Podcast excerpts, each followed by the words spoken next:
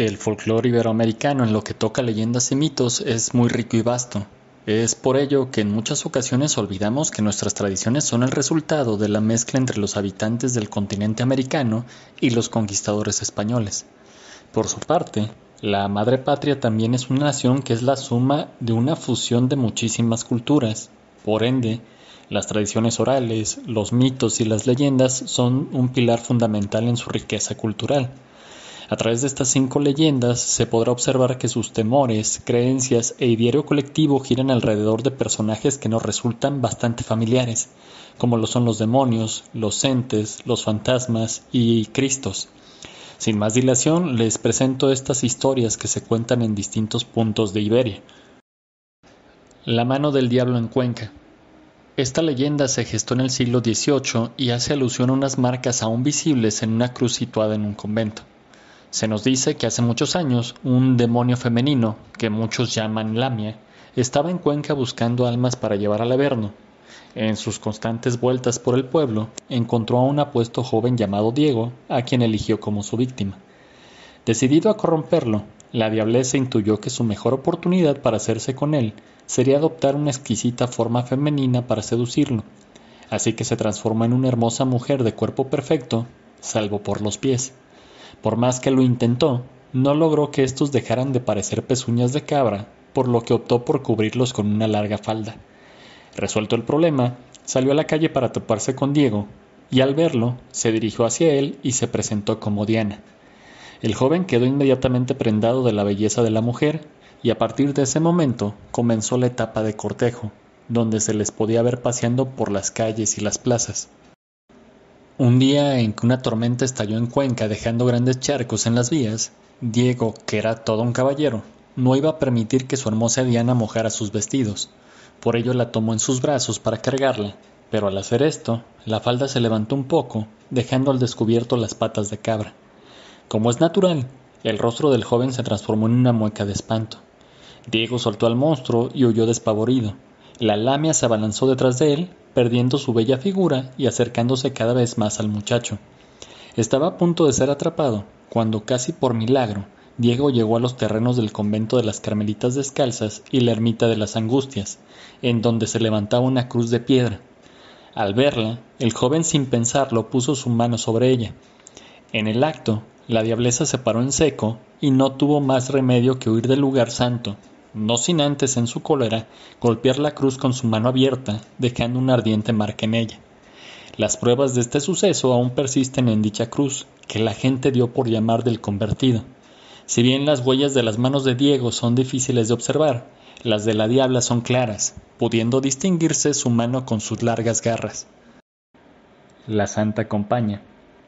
Galicia es una tierra mágica que rebosa de mitos y leyendas. Esta en especial se ha propagado tal grado que se cuenta también con diferentes variantes en Asturias, Castilla, León y Extremadura bajo los nombres de La Visión, La Huestia, Genti de Muerti o La Estantigua. Todo tiene lugar, sin embargo, a la medianoche. A esa hora hace su aparición un grupo de seres fantasmales que vagan por los caminos cruzando bosques y pueblos, todas ellas vestidas con largas túnicas y capuchas, lo más terrible es que toparse con ellos es un presagio, el peor de todos, el de la muerte. Los entes forman una procesión que marcha en dos filas.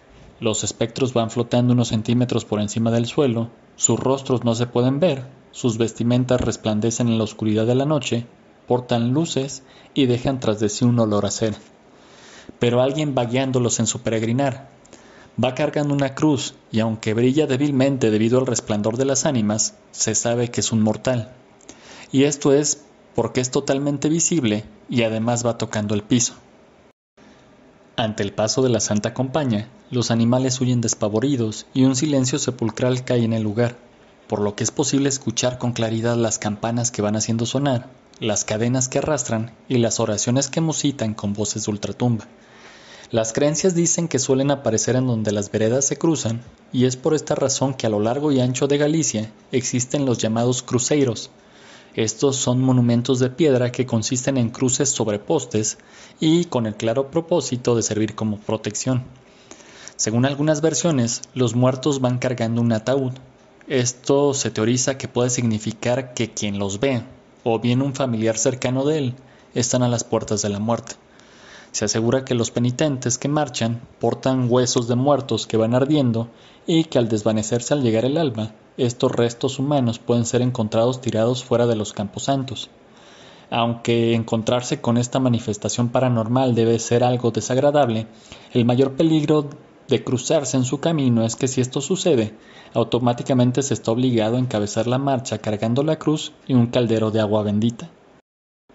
Las narraciones describen que estas personas quedan como hechizadas, simplemente inician la marcha y están como ausentes. Estarán en ese estado de sonambulismo toda la noche, a menos que otro desafortunado se cruce con ellos. De esta manera, el primero le entrega la cruz y sale del trance, siendo el nuevo personaje el que vaya a la cabeza de la Santa Compañía. Una advertencia que se hace es que nunca, bajo ninguna circunstancia, se acepte las luces que portan los entes, ya que si se hace, automáticamente te convertirás en uno de ellos. En otras versiones se dice que no todas las personas son capaces de ver o percibir este desfile. En realidad, son poquísimas quienes logran hacerlo y se les llama bedoiros. Su habilidad, entre comillas, no viene de nacimiento ni es una herencia familiar. En realidad es un accidente desafortunado que ocurre cuando al ser bautizados, el sacerdote los unge por error con los santos óleos. Las fechas donde es más probable que uno se pueda topar con la Santa Compañía son las noches de Todos los Santos y la de San Juan. Existen solo dos maneras de protegerse si uno se topa en el camino de este contingente sobrenatural. La primera y más lógica es tocar o subirse a uno de los cruceros. Para eso se hicieron. La segunda, y menos ortodoxa si no se tiene una de estas esculturas cerca, consiste en trazar un círculo alrededor de uno mismo tumbarse inmediatamente en el suelo y siempre llevar encima un amuleto que debe de ser un diente de ajo o el cuerno de un escarabajo. El aula de Satanás. En todas las ciudades existen lugares que son tan especiales que la historia, las leyendas y en este caso la literatura se mezclan a tal punto que no se sabe dónde comienzan unas y terminan las otras. Esto es lo que sucede en la antigua iglesia de San Ciprián, conocida como la Cueva de Salamanca. Este sitio es en realidad lo que era la sacristía del templo. Sobre el origen de este lugar, se cree que se creó como una escuela y algunos aseveran que fue fundado por el mismo Hércules, otros más van a mencionar a los árabes y algunos se remiten hasta los celtas. De las explicaciones más folclóricas que se tienen es que esta cueva era la entrada a un laberinto de túneles que se extiende por todo el subsuelo de Salamanca.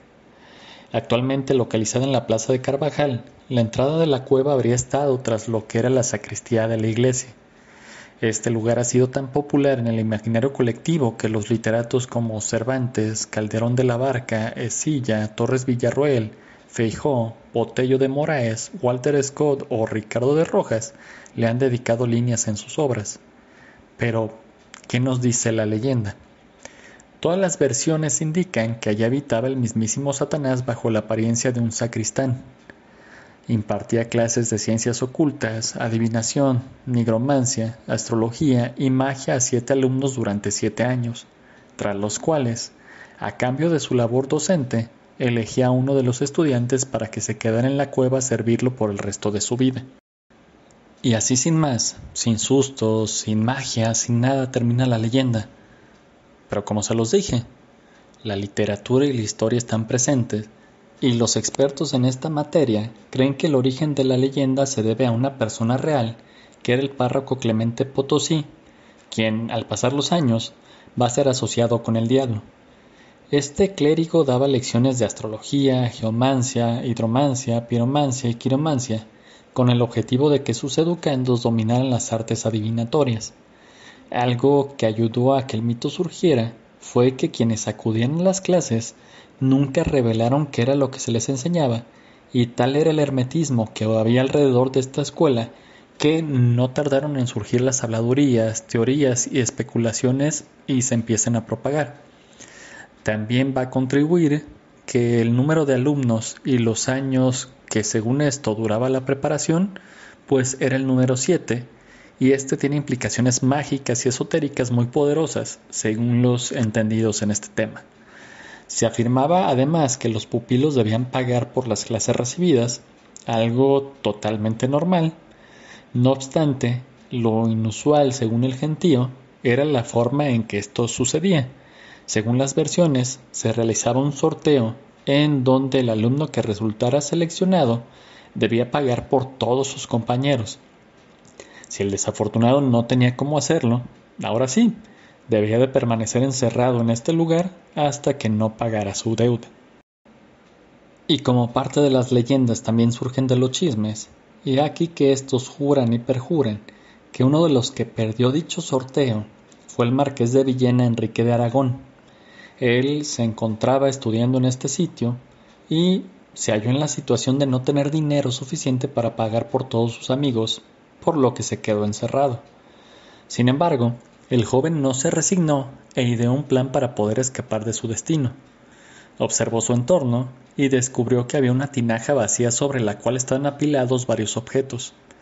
Lo que hizo fue ocultarse dentro de ella y, sin saberse cómo, logró apilar de vuelta todos los objetos sobre su escondite para que de esta manera pareciera que todo estaba normal.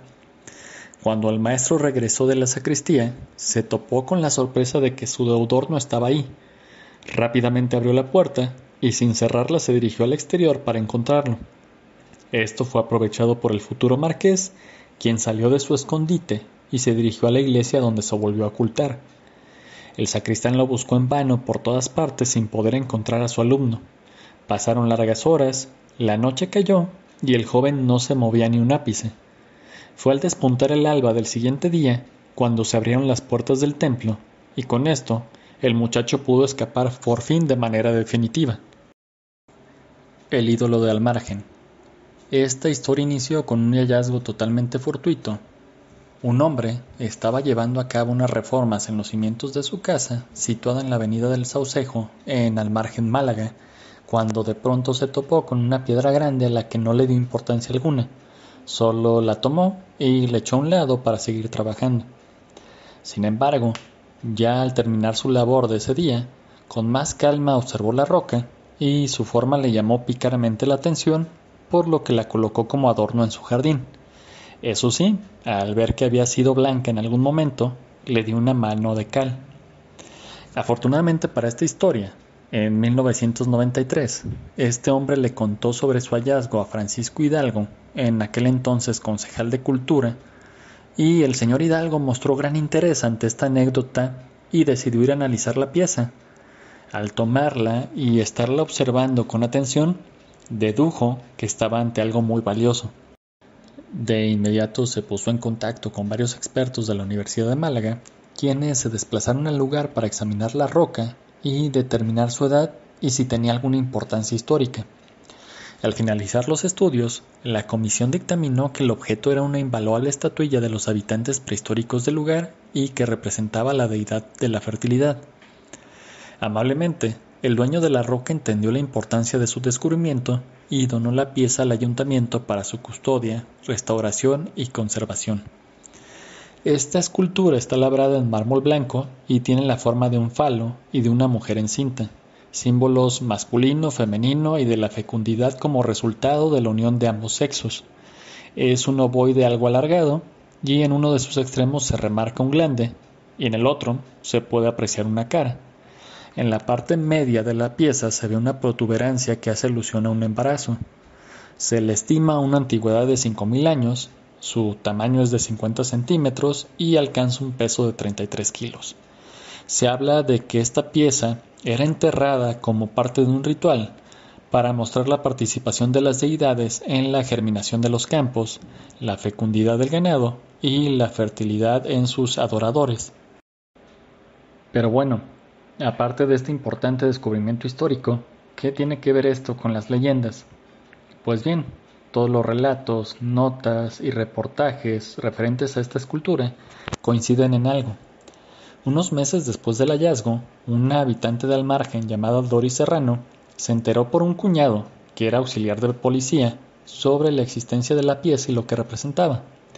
Dori en ese momento era una mujer de 39 años, de los cuales llevaba 16 intentando sin éxito quedar embarazada, tanto así que ya estaba decidida a adoptar un infante. Aprovechando que debía hacer unos trámites en el ayuntamiento, le pidió de favor a su cuñado que le mostrara la piedra y, por alguna razón, decidió tocarla al estar frente a ella para pedir suerte y así ver sus anhelos maternales cumplidos. Increíblemente, un mes después de hacer esto, se hizo un test de embarazo que resultó positivo. Su sueño se había hecho realidad. Como es de esperarse, la experiencia que Dor y su familia contaron pasó de boca en boca velozmente y se extendió no solo en la pequeña población, sino por todo el país. Es así que a partir de esa fecha se inició un continuo peregrinar de mujeres al margen desde cualquier rincón de España e incluso del extranjero, todo esto con el fin de tocar la piedra. Tanta es la fama de este ídolo que donde se exhibe se ha colocado un gran libro en el que las mujeres que vienen a pedir el favor de la escultura pueden escribir sus deseos de ser madres o expresar sus agradecimientos y testimonios. El Cristo del Sillerero o del Olivo. Esta es una vocación de Jesucristo crucificado del siglo XIII, que actualmente se encuentra en la iglesia de San Juan de Rabanera, ubicada en la ciudad de Soria. Según la tradición, esta figura perteneció a la Orden del Temple, cuyos caballeros la depositaron en el monasterio de San Polo. El origen del nombre de sillerero proviene de la palabra silla, con C, que significa casa o almacén donde se guardaba el grano, ya que el relato ocurre en lo que era una de estas edificaciones. En lo concerniente a la leyenda, esta narra que en tiempos de la conquista árabe de la península ibérica, un grupo de prisioneros cristianos fue encerrado en un granero vacío. Los cautivos rogaron incesantemente a sus captores que los dejaran libres, prometiendo pago por su rescate e innumerables cosas, pero no recibieron respuesta. Cansados y angustiados, se abrazaron a su fe. Como habían sido despojados de cualquier advocación religiosa, se las ingeniaron para dibujar la imagen de un Cristo crucificado en una de las paredes y oraron. Esa misma noche, el Cristo se les apareció a todos en sueños y les aconsejó tener paciencia y resignación, ya que pronto serían liberados. Al despertar, los prisioneros hablaron sobre sus sueños y comprobaron que todos habían tenido la misma visión y se alegraron. Lamentablemente el encierro se prolongó y la fatiga y desesperanza hicieron que los prisioneros comenzaran a dudar de su sueño. Pronto renegaron de su destino y blasfemaron diciendo que una cosa es predicar y otra dar trigo. Al poco tiempo de proferir estas blasfemias, los cautivos fueron liberados por otros cristianos que recuperaron este territorio. La silla siguió utilizándose como granero, y al pasar el tiempo los dueños se percataron de algo extraño. A pesar de los cálculos que hacían, el grano de ésta nunca se agotaba, no importaba cuántos sacos se sacasen ni las sequías que hubiera. Cierto día en que el grano estaba bajo, los dueños bajaron a la base del granero y allí se encontraron con un magnífico Cristo crucificado. Ellos no tenían forma de saberlo, pero era idéntico a la imagen que mucho tiempo atrás habían pintado los prisioneros. Al estarla contemplando embelesados, proveniente de la imagen surgió una voz que exclamó Cuán olvidado me tenéis, aunque además de predicar os doy trigo. Ante aquel milagro, la estatua fue llevada al monasterio de San Polo que en ese tiempo era administrado por los caballeros templarios. Cuando la orden fue disuelta, la estatua del Cristo llamada como Cristo Sillerero o del Olivo fue trasladada a la iglesia de San Juan de Rabanera, donde se encuentra actualmente. Gracias por haber llegado hasta este punto. Si te interesan más leyendas, mitos, temas de historia, astronomía, casos paranormales o criminales, puedes checarlos en este proyecto. Lo encuentras como La Clio de Guanatos en diferentes plataformas como Spotify, Anchor, Apple Podcast, Google Podcast y YouTube. Sin nada más que reiterar mi agradecimiento, ten excelente día, tarde o noche. Hasta luego.